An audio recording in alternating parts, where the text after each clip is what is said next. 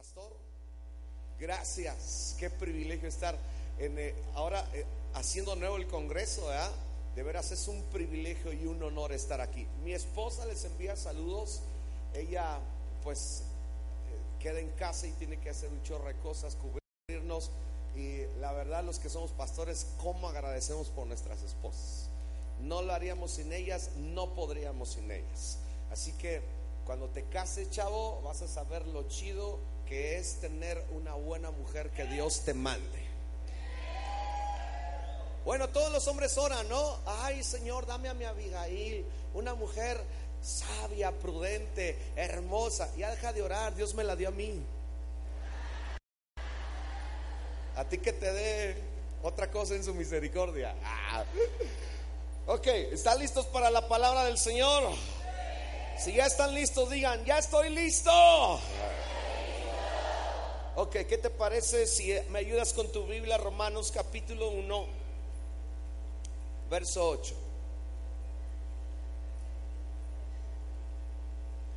Romanos capítulo 1, verso 8. Cuando ya lo tengas, dice, ya lo tengo. Lo leo yo y tú me sigues con tu mirada, pero dile a tu vecino, tú también léelo, dile. Dile, léelo. Ahí, en la Biblia. ¿Listos? Dice la palabra. Primeramente doy gracias a mi Dios mediante Jesucristo con respecto a todos vosotros de que vuestra fe se divulga por todo el mundo. Lo leemos juntos. Una, dos, tres. Primeramente...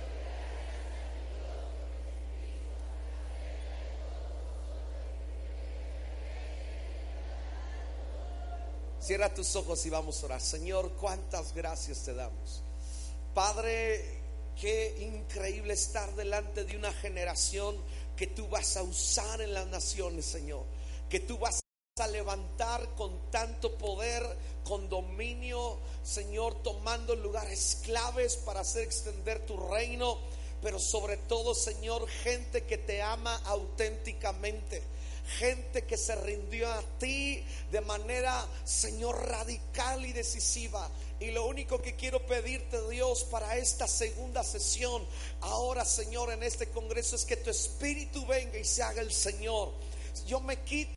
Me hago un lado, bienvenido. Sé tú el que obre, el que hable. Solo te pido, dame gracia y de nuevo para la palabra y de todo lo que va a suceder aquí, Señor. Solamente a ti te damos la gloria, te damos la honra y te damos la alabanza en el nombre de Cristo Jesús. Amén.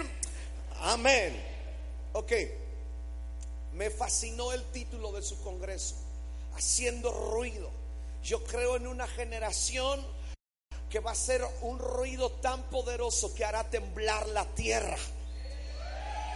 Pero no solamente va a ser en una situación alegórica, yo creo que físicamente, si esta generación se levanta cuando tenga que salir a las calles, ¿sabes qué va a suceder? La tierra debajo de sus pies se va a simbrar al saber que hay una generación llena de Dios y que puede traer un cambio a nuestra sociedad. Pero escucha bien lo que te voy a decir.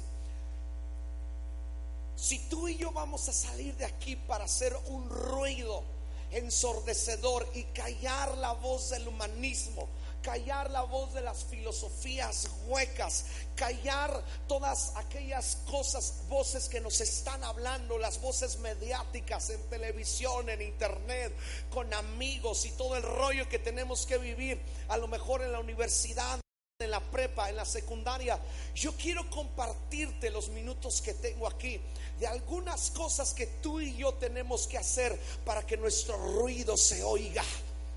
Sabes, yo sé que muchos de nosotros conocemos este dicho, mucho ruido y pocas. Y eso es una verdad. Te explico por qué. Porque de pronto en el Evangelio los que creemos en el Espíritu Santo y creemos en un mover del Espíritu Santo, y que nos encanta meternos en el fluir y en los ríos del Espíritu Santo, muchas veces caemos en descrédito delante de la gente porque es mucho ruido y pocas nueces. yo quiero hablar contigo de algunas cosas que te van a ayudar a hacer un ruido efectivo que te van a ayudar. E, en la plenaria anterior te hablaron de que tienes que estar vivo, pero yo quiero mencionarte algunas dos, tres cositas. Voy a comenzar con esta historia. Ahí tienes al apóstol Pablo. Realizó aproximadamente tres viajes misioneros y en los viajes misioneros que él realizó, ¿qué lugares no tocó? Literalmente en algunos pasajes se logra anotar que él predica en un año en todo Asia meridional. Ahora, eso es extraordinario, porque no había avión, y hablando de aviones, qué pésimo vuelo me tocó, bro. Vengo bien consagrado. Desde que salí vengo con el Cristo en la boca. Yo nunca había visto una zapata que se le levantan los pies. Ahora se están acostumbradas, pero veníamos de repente y la chava venía caminando involuntariamente porque el vuelo se hizo así. La pobre brincó sin quererle y pegó un gritote. Yo dije, hoy si la zapata acostumbrada grita, yo también. Horrible, pero escucha lo que te quiero decir. Se me olvidó por estarte contando de la zapata. ¿Sabes que Tú y yo tenemos que aprender a hacer un ruido que sea muy, muy efectivo. Pablo predica en todo Asia Meridional, lo llena del Evangelio de Jesucristo. No había vuelos, no había micrófonos, no había la tecnología. Fue extraordinario, pero me encanta porque él siempre se propuso ir a Roma a visitar una iglesia. Y cuando Pablo se propone visitar e ir a Roma y estar ahí y convivir con los hermanos y ya no escribirles ninguna carta, porque todo el evangelio que la iglesia de Roma recibió solamente fue por carta. Es decir, ellos no tuvieron una cruzada evangelística, no tuvieron un congreso como este, tampoco tuvieron un fin de semana de un orador especial. No, no, no, no, no. Todo el evangelio que recibieron fue por carta. Ahora, algo que a mí me impacta porque en aquel entonces Roma era la cuna de lo mejor de la civilización, lo mejor en arquitectura, lo mejor en filosofía, lo mejor en educación, lo mejor en letra, lo mejor en economía, pero también lo más terrible de la maldad estaba ahí. Ahora, ¿cómo vas a creer tú que esta iglesia reciba de Cristo y que en Cristo sin tener un equipo pastoral, solamente cartas? Es extraordinario.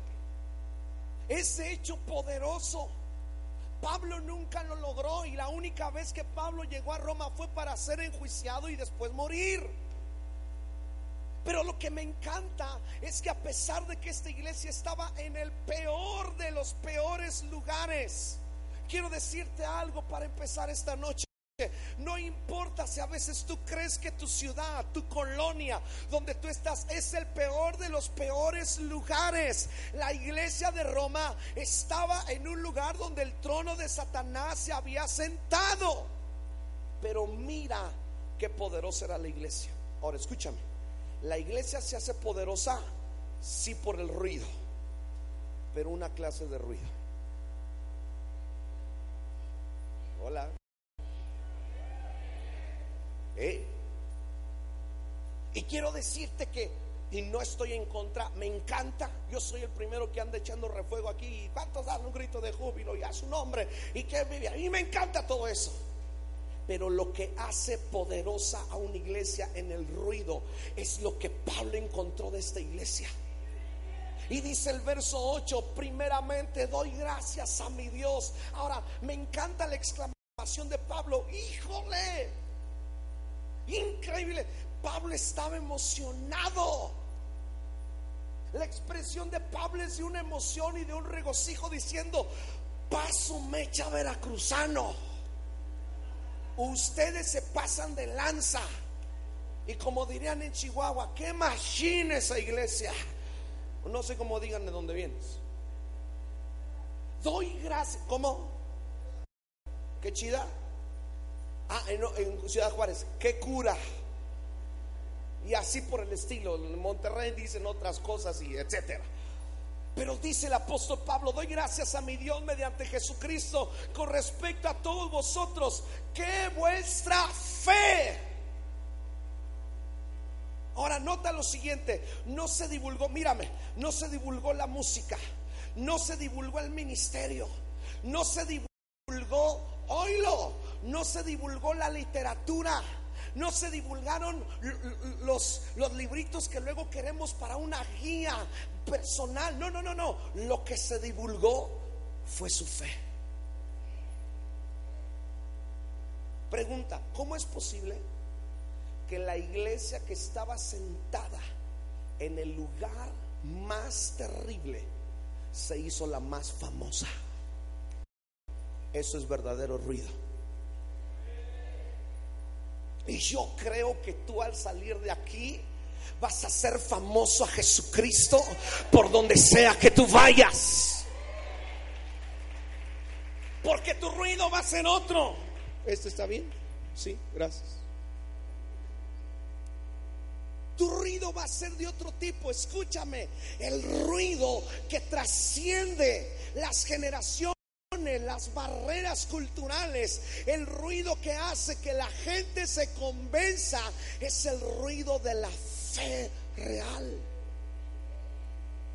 Porque ojo chicos, muchos de nosotros tenemos una fe irreal. Y no estoy hablando de fe de milagros, porque para creer en un milagro solamente necesitas contemplar una promesa y la promesa que tú te atreves a creer genera un milagro. ¿Cuántos creen en milagros? Pero esa no es la fe que hace ruido. Yo sé, tú has ido a los campamentos. Y en los campamentos me encanta una parte del campamento. No sé a ti, pero a mí me encanta esta parte del campamento. En la noche de la fogata. ¿A cuánto le gusta esa noche? ¿Fueron alguna con una fogata? Donde los bombones, las cartitas de amor, el, chismógrafo, el, el, ay, vamos a ver el correo anónimo, la güerita del moño colorado. Me carre mal. o, algo así por el estilo. Pero escucha, escucha, el momento padre es que todos nos juntamos alrededor del fuego. Estuve en, un campamento cerca de Hermosillo, un lugar que se llama Santana, y está haciendo un friazo, era diciembre y aquella cosa nos habían dado supuestamente a los oradores unas cabañas para no pasar frío. Padre, no, era más un refri ese lugar que otra cosa. Extrañé a mi mujer con todas mis fuerzas ese día. Abracé la almohada y me estaba congelando. Pero ojo, cuando llegas al momento de la fogata, qué rico se siente, todos apretaditos, todos juntitos, todos, todos generando calor y recibiendo calor. ¿Y quién no se siente bien alrededor de la fogata? Pero hey, se acaba la fogata y te regresas al frío. ¿A dónde te regresas? ¿Sabes qué es ese rollo de la fogata? Es una fe grupal. No, qué bueno somos para hacer ruido cuando estamos juntos, ¿a poco no? Nuestra fe grupal es remotivante. ¿Sabes cuántos chicos salen de los congresos diciendo, no, no, no, la onda, este congreso fue mi congreso por el pececito? Salgo cambiado de aquí. y le dicen a Dios, Dios, esta es la de a de veras. Ahora sí voy a cortar con mi novia, voy a cortar con mi novio. Ya entendí que eso no es de Dios, pero apenas te vas y en tres meses se te pasa el calor del fuego.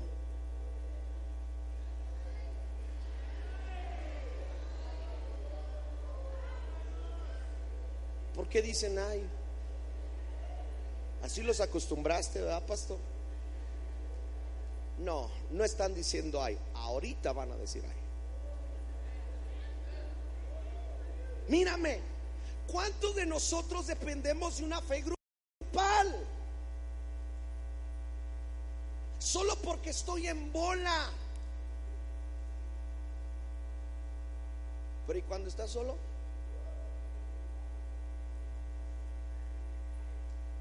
John Maxwell, no, no, John Maxwell no. El que hizo la estadística sobre la inmoralidad en la iglesia. Ok, un pastor americano que ya se vino a vivir a México. Sí, sí, es John Maxwell. hace una estadística, escúchame, estadística es real. Y si esta estadística es real, significa que aquí hay un porcentaje de chicos que en este preciso momento están batallando en este renglón. Y él dice, el 80% o el 85% de los chicos de una congregación han tenido problemas con la inmoralidad sexual, se están sintiendo tentados o presionados en un área sexual o, ya cayeron en algún tipo de problema de inmoralidad. El 85%. Mírame, eso significa que inevitablemente la, más de la mitad de los que están aquí andan en un rollo.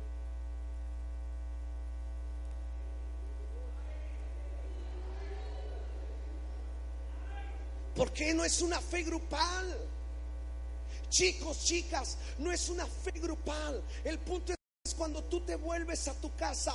El punto es cuando tú estás solo. El punto es cuando tus pastores no te ven. El punto es cuando tus padres te quitan la mirada de encima. Yo noto una fe real y una fe no fingida en una generación que no vive alrededor del fuego, sino una generación que pide que el fuego se les meta adentro. No es alrededor del fuego es con el fuego, ahí comienza la fe. Vas a ir un chorro de congresos, te la vas a pasar súper. Los de producción y las iglesias van a hacer cosas cada vez más espectaculares con tal de que tú y yo agarremos la onda las cosas van a ir en aumento y la gloria del Señor va a ir transformando lo que ya tenemos porque esa es la promesa la gloria de esta casa será mayor que la primera. Pero, hey, si tú no abrazas la fe, no harás ruido. No lo harás. A mí solamente una cosa me habla de fe. Escúchame. La única manera, la evidencia suprema de tu nuevo nacimiento en Cristo Jesús por la fe porque eso dice el apóstol Pablo, es esta, tu obediencia.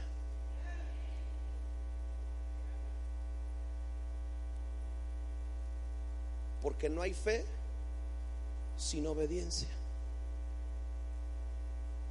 Y si somos re buenos para generar estos ambientes y nos encanta y le ponemos todo el feeling y nos aventamos los mejores pasitos y nos aprendemos, pero hey, hey, hey, hey, vamos Vamos a hacernos famosos, sí, porque tenemos esta clase de cosas innovadoras que vamos al día. En la vanguardia, le estamos pegando con todo, pero escúchame, hay algo por encima, no se muevan, no se preocupen, no me estorban, hay algo por encima. Y sabes que es tu obediencia.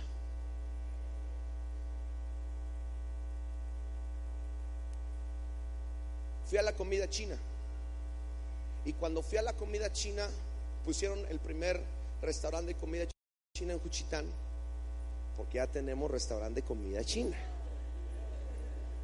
Y ya tenemos cine. Se llama Henry Cinema, pero tenemos. Tenemos Aurrera y tenemos Soriana. El día que abrieron Soriana, no te pases. Ahí van todos los chavos de la prepa con sus mochilas a darle una vuelta a Soriana. Que no, padre. Y para ellos era su día de plaza. ¡Ah! Qué triste. Pues, ok, ahí me mandó el Señor, ni modo. Pero escúchame lo que te voy a decir. Pon atención en esto. Ese día que fue la comida china, yo estaba estudiando un pasaje. Y yo estaba estudiando el día y el momento en el que el Señor le pide a Abraham un sacrificio. Mírame, Dios le habla y le dice, dame a Isaac tu hijo único hijo a quien tú amas. Ahora, yo les quiero hacer una pregunta. ¿Cuántos aman realmente a aquel Señor? No, alcen su mano los que aman al Señor. Ok, bájela. Y viene la prueba para el compa que dice que ama al Señor. Y dice la Biblia que cuando viene el momento de la prueba, dice, dame a Isaac tu hijo, tu único hijo. Ahora, la neta, Abraham batalló, se agüitó se sacó de onda. Pero me encanta la expresión de Abraham después de que decide ir y subir a sacrificar a su hijo agarra a uno de sus siervos, prepara el animal, agarra la leña, agarra a su pequeño, comienzan a caminar rumbo a Moriah y cuando están en la falda del cerro a punto de subir, le dice a su siervo, quédate aquí porque el muchacho y yo subiremos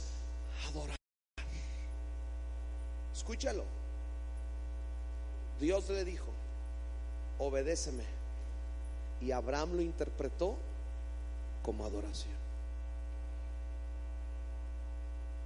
Y ahí va trepándose, y ahí va para arriba, y ahí va corriendo. Le costó trabajo, yo sí creo que él sufrió, yo creo que él no quiso hacer eso que Dios le estaba demandando, pero su amor y su adoración le alcanzaban para obedecer a Dios.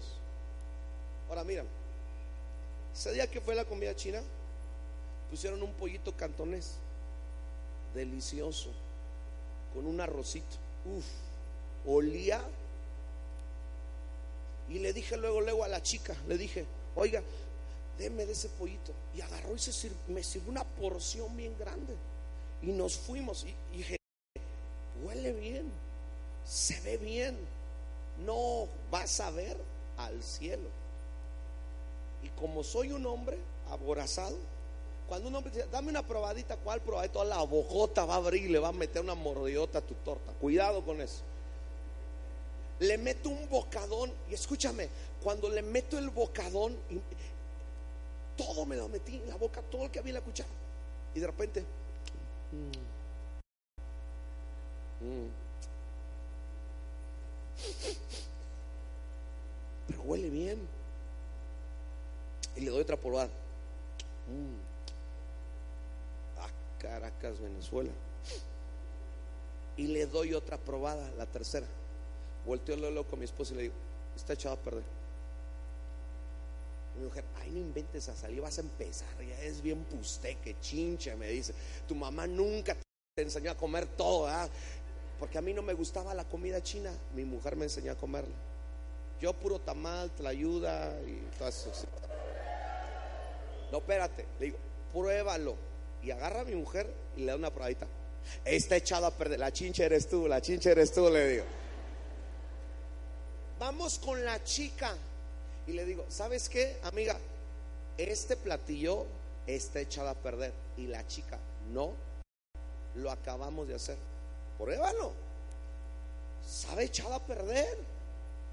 Y ella dura y dale, no, no está echado a perder, está echado a perder que no, que lo acaba de hacer y me muestra al chico. Pues quién sabe qué caramba le echó el chico. Está echado a perder. Es más, pruébalo. Si no te sabe echado a perder, me lo como todo. Pero si sabe echado a perder, te lo comes tú. Y agarra a la chica y que le da una prueba. Espérame un momentito. Y se mete a la cocina y trae al chico a pedirnos disculpas. Y esto fue lo que hizo el chico. Del día anterior les había sobrado pollo cantonés. Lo dejaron afuera y se echó a perder. El chico para no perder los ingredientes de la comida china, hizo una nueva y se le echó encima y la cocinó junto.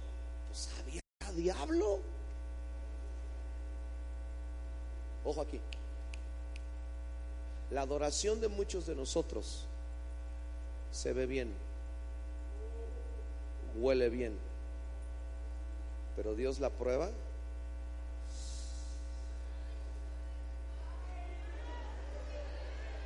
Se echado a perder.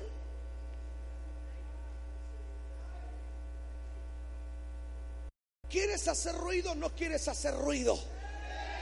Pues la Biblia dice que esta iglesia era famosa por su fe y no puedes desligar la fe sin obediencia. De hecho, la fe genuina, el verdadero fruto de salvación en tu vida es la obediencia en la fe. Muchos creen que la evidencia de su nuevo nacimiento es que ya viene en todos los domingos, que ya pasaron todos los cursos que la iglesia tiene para adiestrar nuestras vidas, que ya se bautizaron, que están involucrados en una alguna área, pero la única evidencia de tu nuevo nacimiento no es que tú te involucres en todo, la evidencia real de tu nuevo nacimiento es tu obediencia. ¿Y sabes qué es lo que menos sabemos hacer los chicos? Obedecer. Nos purga obedecer. Esta mañana, no creas que yo desperté con las ganas de obedecer. O sea, yo no me desperté esta mañana diciendo, Señor, hoy quiero obedecer en todo. No, pero obedezco porque esa es la evidencia de mi fe. Ahora, aquí hay un montón de chicos que están diciendo, yo amo al Señor, estoy convencido de lo que estoy viviendo en Él, pero me encanta lo que la Biblia habla de esta misma iglesia de Roma en el capítulo 16 de Romanos, en el verso 19, y mira cómo inician obedeciendo y mira cómo acaban. Wow. Esta es la generación que hace ruido. Esta es la generación que va a llegar hasta el final. ¿Cuántos aquí van a llegar hasta el final. Y dice la Biblia, Romanos 16, 19, porque vuestra obediencia ha venido a ser notoria a quién. Díganlo fuerte, ¿a quién? A todos. Yo te quiero hacer una pregunta. ¿Tu obediencia es notoria a todos? No, no, no, agarra la onda. No digas ouch para esconder lo que estás haciendo. Tu obediencia es notoria. Porque te prometo delante del Señor que aunque vengan los hombres más ungidos a imponerte manos, tú no harás ruido.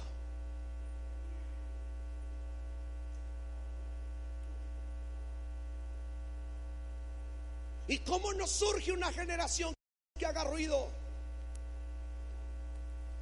Entiendo el corazón de este Congreso porque también es mi oración. ¿Cómo necesitamos que la gente te crea que eres cristiano? ¿Cómo necesitamos que tus amigos en el trabajo, en la escuela digan, este chico es real, esta chica es la neta porque es ya de veras? Se le ve, se le nota, no por su lenguaje, no por cómo viste no por el pececito de su carro o su collar de la palomita, por su obediencia.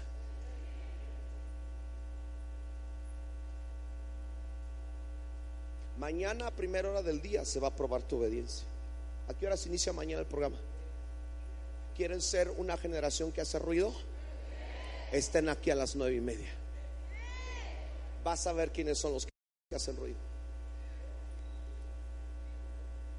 Pero, pero es que, y mi desayuno, y mi esto, y mi aquello, y lo que quiero, sí, yo te entiendo. Todo mundo tenemos preferencias, pero los cristianos no nos movemos. Fue baba santa, hija, no te preocupes. Pero los cristianos no nos movemos por preferencias. Los cristianos nos movemos por convicciones. ¿Por qué nos movemos? Digan conmigo, convicciones. Díganlo fuerte, convicciones yo he visto a los más ungidos no obedecer.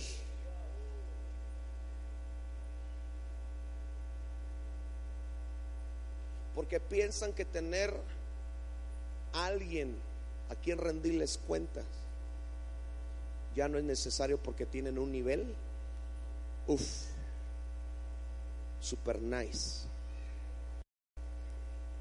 Escúchame, eso es solo una preferencia. El principio es este. Tenemos que aprender a obedecer.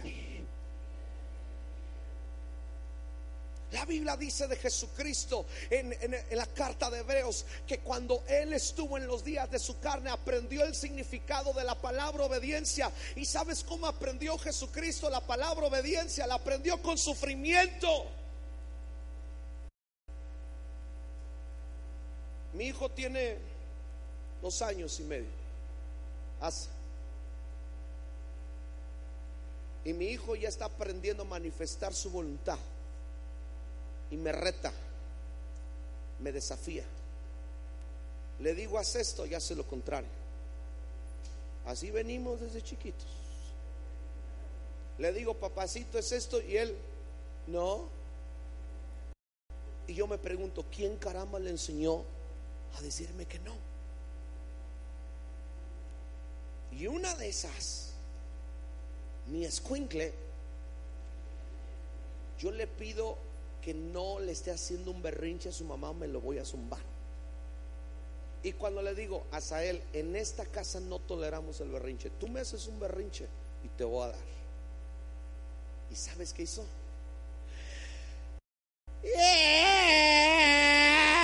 Mirándome, el escuincle sabía. La gente dice, no, no sabe. Claro que sabe, sabía desde los seis meses lo que hacía. Su primer nalgada fue a los ocho meses. Uy, eres un... No, no, no, no. Yo tengo principios y tengo convicciones. Y la vara de corrección aleja la necedad del corazón del muchacho. Así que saqué la vara. Y cuando saqué la vara, agarré a mi hijo después de que yo le dije, no hagas berrincho, te doy. Y me hace, agarro a mi hijo, me lo llevo al cuarto, lo paro, me hinco, lo estoy mirando a frente le digo, te amo. Creo que en este momento, después de a tu mamá y al Señor, no podría amar a nadie más. Pero ahorita medio te mato, compadre. Pa, pa, pa. Y no lloró más. ¿Con qué aprendió obediencia? Díganlo fuerte, ¿con qué aprendió obediencia? Ahora, escúchame. ¿Por qué muchas veces el Señor permite que tú y yo pasemos por situaciones, hey, difíciles? Que a veces nosotros pensamos, esto es un castigo. Probablemente es Dios enseñándote a obedecer.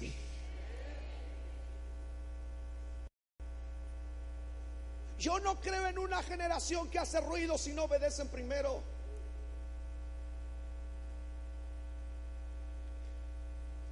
Cuando la Biblia dice se han hecho famosos, ¿sabes qué era lo que los había hecho famosos? Algo llamado testimonio. Digan conmigo, testimonio. Díganlo fuerte, testimonio. Y el testimonio solamente tiene dos fuentes de respaldo, la unción, pero la segunda, la vida moral. Mucha gente quiere dar testimonio con unción, pero su vida no lo respalda. ¿Y sabes por qué la gente dice, este tipo que me va a profetizar a mí? Si está, está copiando las calificaciones. Un poquito más bajo, gracias. Ahí venimos con nuestras compañeras. Ay, no seas chismosa. A Dios no le agrada. ¿Qué? Si tú le bajaste el novio a la amiga, ¿qué ya? Hola.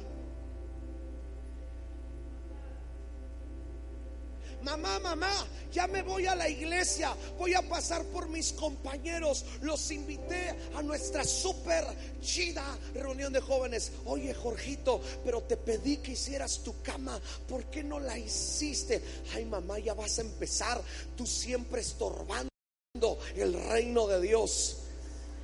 Me encantaría verte para meterte dos buenas cachetadas y, y decirte esto Eres un bruto si crees que desobedeciendo haces crecer el reino de Dios. Regrésate primero a hacer tu cama y después ve por tus amigos y llévalos a la iglesia.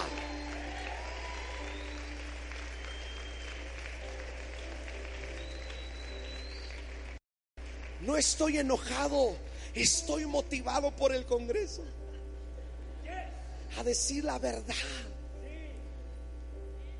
deja de hacerte. Si no obedeces, estás frito.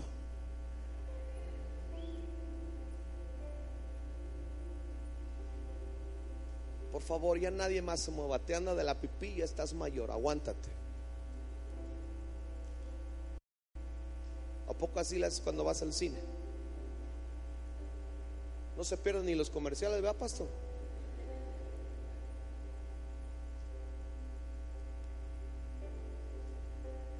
Lo que a mí me impacta es que hay chicos que ni siquiera necesitan mencionar el nombre Cristo o la palabra iglesia, pero todo mundo puede ver que ese es un hijo de Dios. Todo mundo. No te han dicho ni una palabra, pero los ves venir a tu escuela. Son los más aplicados. Nunca se vuelan las clases. Si el maestro pide que paguen, ellos dicen, pagar mis chanclas. Prefiero reprobado con la presencia de Dios que pasado y siendo un mediocre que traicionó sus principios. que antes de caer en el dicho de sus amigos, ay, ¿a poco eres virgen? Qué anticuado. Dicen, tú tienes un problema. Si yo quiero, me puedo hacer como tú. Pero tú, aunque tú quieras, jamás podrás ser como yo.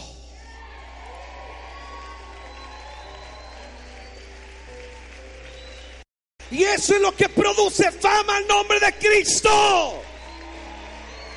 Eso es lo que hace verdadero ruido. Tengo hambre de una generación que haga un ruido diferente. No de un y a su nombre. No de un uh, uh. O sea, cáptame. Prefiero el ruido de tu obediencia. Te voy a leer un verso. Y vamos a ver nuestros corazones. ¿Estás listo? Ahí tienes a Juan escribiendo en un capítulo, primera de Juan, capítulo 5. Y el título de Juan capítulo 5 es este. La fe, ¿que qué? ¿Puedes leerlo en tu Biblia? ¿Cuál es el título de primera de Juan capítulo 5? Díganlo fuerte, ¿cuál es? Ahora, a la de tres todo el mundo va a decir conmigo la fe que vence al mundo. ¿Están listos? Una, dos, tres. La fe que vence al mundo. Ahora, ojo. Yo creo que necesitamos hacer guerra espiritual estratégica porque no tenemos lucha contra carne y sangre. Lo creo pelear contra las potestades del aire, necesitamos hacer guerra espiritual. Eso es verdad. Pero la guerra para ganar las almas no es con oración. Es con obediencia. Porque tu testimonio puede más que otra cosa. La fe que vence al mundo. Y el clímax de Primera de Juan capítulo 5 de la fe que vence al mundo, la clave de la fe que vence al mundo es el verso 3. No sé si lo pueden poner en la pantalla o algo, porque me encantaría que todo mundo lo viera, porque todos decimos que amamos a Dios, pero hoy te quiero enseñar que es amar a Dios, porque este es el amor de quién.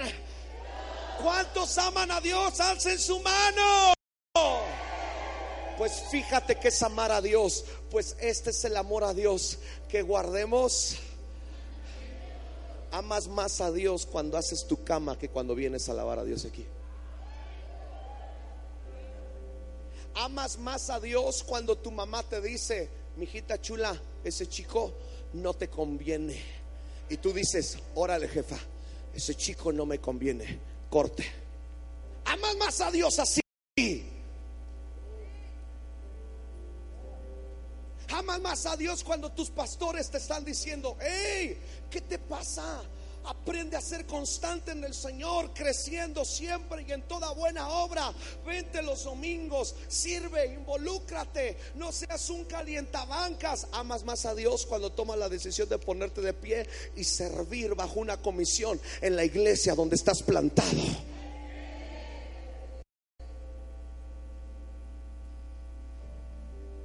Amas más a Dios cuando el Señor te dice, guárdate virgen hasta el matrimonio.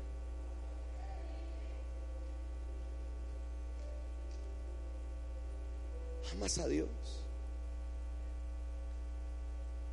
Y este es el amor a Dios, que guardemos sus mandamientos. Pero esto está genial. Y sus mandamientos no son qué.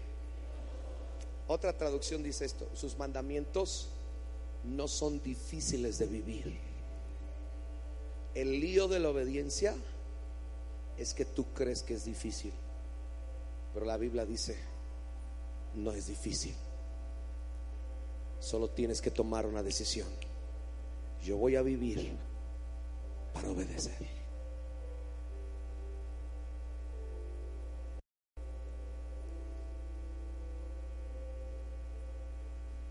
Jesús le dijo a sus discípulos, no se vayan, quédense, esperen. Yo les hago una promesa. No importa cuántos días pasen, solo obedezcan. Esperen. ¿Se acuerdan que yo les dije que yo me voy, pero vendría uno mayor que yo? Que Él no los dejaría huérfanos. Bueno, yo no los dejaría huérfanos. Él los acompañaría y les guiaría toda la verdad. Solo les pido un favor, espérenlo. Primer día, todos bien animados. Segundo día, vamos a echarle ganas. Tercer día, ahí la llevamos, ahí la llevamos. Segunda semana, ah, híjole, ¿no se habrá equivocado el Señor? Quinta semana. No, no hubo quinta semana. Segunda semana y media. Escúchame, yo creo que muchos estaban desanimando, pero el corazón de todos era este. No importa si experimentamos desánimo, nosotros vamos a obedecer lo que Él dijo. Él dijo que esperáramos, pues lo esperaremos. Y llegó el día. Yo no sé qué estaban haciendo.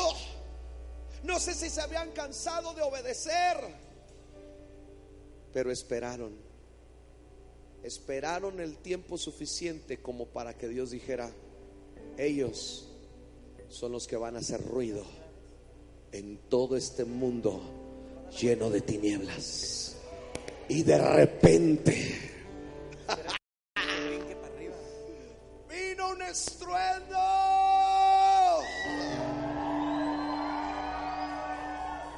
Sacudió toda la casa. Y todos fueron llenos del Espíritu Santo. Mírame, yo no creo en llenura sin obediencia.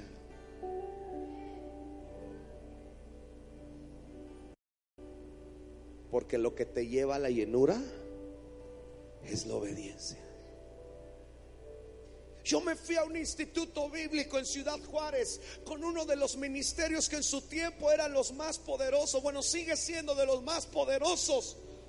Me meto en esta escuela, estoy metido ahí por tres meses. El ambiente y la atmósfera de la presencia del Señor era las 24 horas del día aplastador. Y todas mis intenciones eran quedarme en ese lugar. Había hablado con el pastor de jóvenes, el pastor de jóvenes me dijo, te consigo una casa, te consigo un carro, te conseguimos trabajo, quédate aquí para que tú sirvas con jóvenes, vas a ayudarnos a pastorear a todos los que están aquí. Pero escúchame, hice una llamada telefónica a mi pastor y mi pastor me dijo, te enviamos para que trajeras aguas frescas a casa. Si tú quieres, quédate. Pero te mandamos con otro fin. ¿Y sabes qué hice yo? No hice caso. Colgué y dije, ¿cómo Dios se negaría a que mi ministerio creciera? ¿Y qué mejor lugar que estar en este enorme árbol de oportunidades que es vino nuevo, Ciudad Juárez? Estoy caminando por el pasillo. Mientras estoy caminando por el pasillo me encuentro a la hermana Gloria y me dice, ya terminó el agar, lo primerito, ya terminó el agar. Le digo, ya, ya terminó. ¿Cuándo te vas? No es que sabe que siento de Dios que me tengo que quedar. Creo que Dios me habló que me tengo que quedar. En eso llega el hermano Víctor y le dice en inglés algo. Yo no sé, yo apenas ya hablo español, sé más zapoteco. Y se voltea, ven brother, ven, ven, ven, córrele. Se voltea y me toma del hombro, me dice, tú no te vas a quedar. Y me mira a los ojos y me espantó. Te enviaron para que llevaras de las aguas del Espíritu. No me importa lo que sientas, te regresas. En su momento para mí fue no, mi oportunidad del gran ministerio se me fue. Me regresé a Juchilandia, Juchistriquis, Juchitown. Pero obedecí. Fueron tres meses de no ubicarme. Hasta que un día me cayó el 20. ¿Cómo te vas a sentir mal si estás obedeciendo? Y yo oí la voz clara del Espíritu de Dios. ¿Qué no ves que lo único que satisface el corazón de Dios es un corazón obediente? Y desde entonces nunca he vuelto a otro lado. Ahí me quedé, en Juchitán, donde en ese tiempo no había calles, pueblo bicicletero, donde había más cochinos que bicicletas, donde nadie hablaba español, donde me trataron de la patada, pero obedecí. ¿Y qué crees? Me fui a la sierra un año a predicar, pueblo por pueblo, rancho por rancho. Hoy la historia es diferente.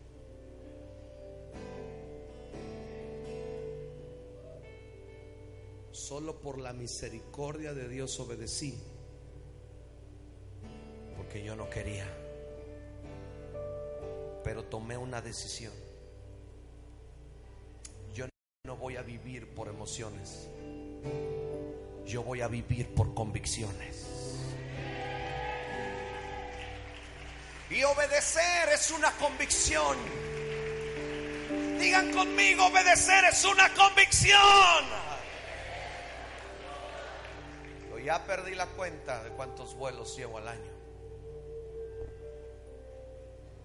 El año pasado, qué prueba, antes de iniciar la iglesia, fue a predicar a los Estados Unidos, a una iglesia más o menos de este tamaño, un poco más chica el grupo de ancianos se acercaron conmigo al final y me dicen, pastor, ¿por qué no te vienes con tu esposa?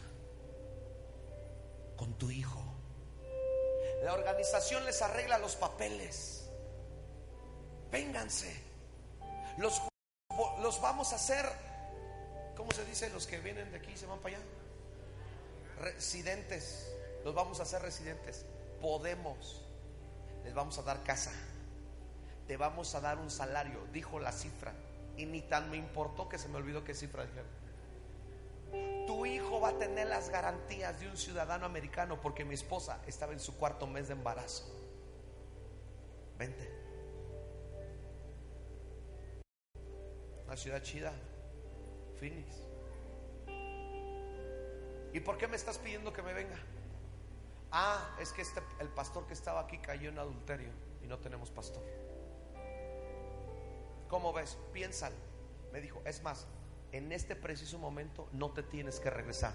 Manda por tu esposa, manda por tu hijo. Vénganse. Piénsalo. Y él fue tan incisivo, dijo, no me contestes. Ora esta noche contéstame mañana.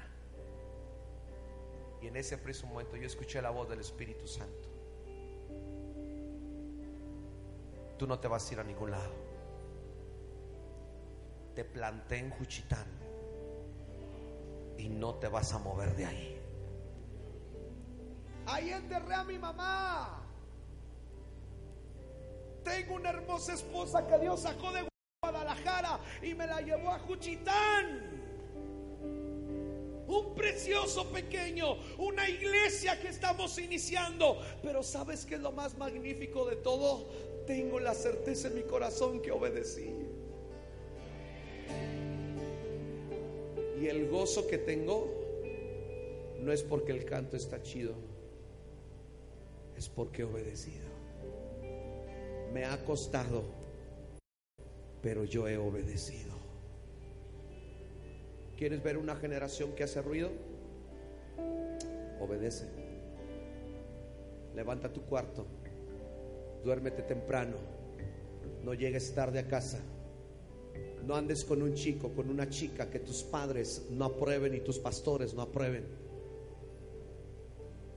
Sé el mejor en tu escuela. Sirve a Dios con todo tu corazón. Entonces sí, prepárate. Vamos a hacer el ruido más grande que se haya escuchado en la historia. Vamos a hacer ruido.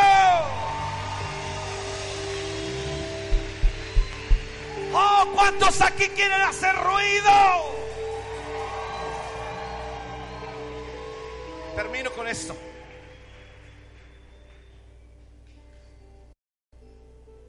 Soy hijo del pastor igual.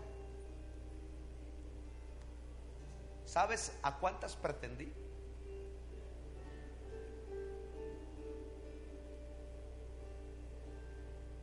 Pero todas me las corrió mi mamá. Y cuando le decía, mamá, te voy a presentar a otra sin verla, ella decía, no me presentes a esa. Hijas de pastores, de ministros, algunos de ellos con ministerios en la República. Mamá, mamá, ¿qué crees? Estoy hablando con la hija del pastor fulano de tal, Asael. No es ella. Oye, pero ¿qué te pasa, mamá? ¿Que a ti ninguna te cae o qué? ¿Pa tu chiquito?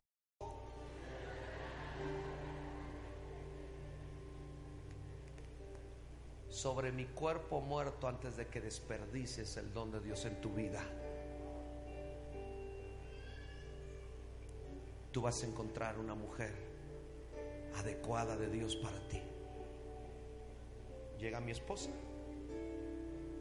se viene de Guadalajara, renuncia a su trabajo, trabajaba aquí en Solectro, era gerente de, de ventas, tenía su depa, lo vende, vende sus muebles oyendo la voz de Dios que le dijo, regrésate a Juchitán, porque mi suegra es de un pueblo que está a una hora de Juchitán. Y cuando se vuelve, mira qué lección me dio mi esposa. Éramos amigos y yo le dije, ¿por qué te regresas? Es Guadalajara. No manches, cualquier cosa padre te podría suceder ahí. ¿Por qué te regresas? Me dice, la verdad no sé. Solo escuché la voz de Dios que me dijo, regrésate. Y yo le dije, si Dios no te ha dicho por qué, no creo que sea Dios. Y me dice, momento, él Nosotros vamos a obedecer a Dios aún sin saber de qué se trate. Y yo le dije, pues ya decía yo, regrésate. Lo único que me dijo Dios fue esto, regrésate a servirme. Ah lo que no sabía que iba a servir a mi lado. Tercer mes de estar viniendo a la iglesia, me llaman mis papás en la casa y me dicen, ¿qué onda con tu amiguita? Amiguita. ¿Qué onda de qué? ¿Que no quieres nada con ella? No, no quiero nada con ella. Seguro, Asael, seguro. Te conozco, ya vi cómo la ves. No, no te estoy mintiendo. Esta vez ni la estoy pelando. Y viene mi papá y me dice, pues fíjate bien, Y en ese momento, yes, yes, yes. Porque podría ser ella. Y esa ovejita no se me fue viva. Está en mi rebaño. No hubo nadie mejor que Alondra para mí. Pero obedecí. Aunque me corre a todas. Hoy estoy inmensamente enamorado de mi chica.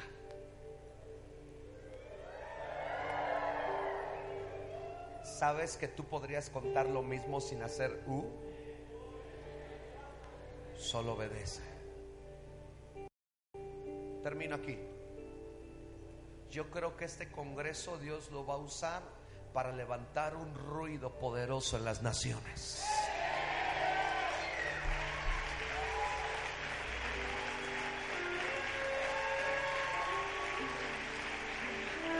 Solo te falta una cosa. Obedece.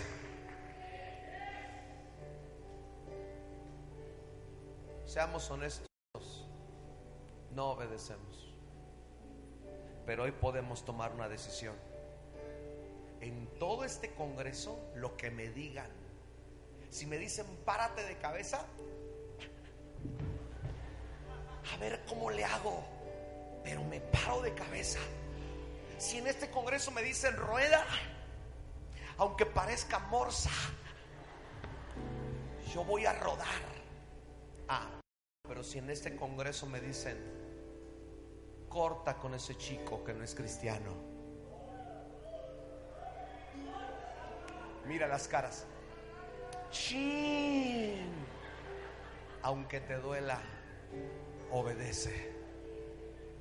Porque se va a oír la fama de los que en obediencia a la fe en un congreso en Guadalajara se levantaron para hacer.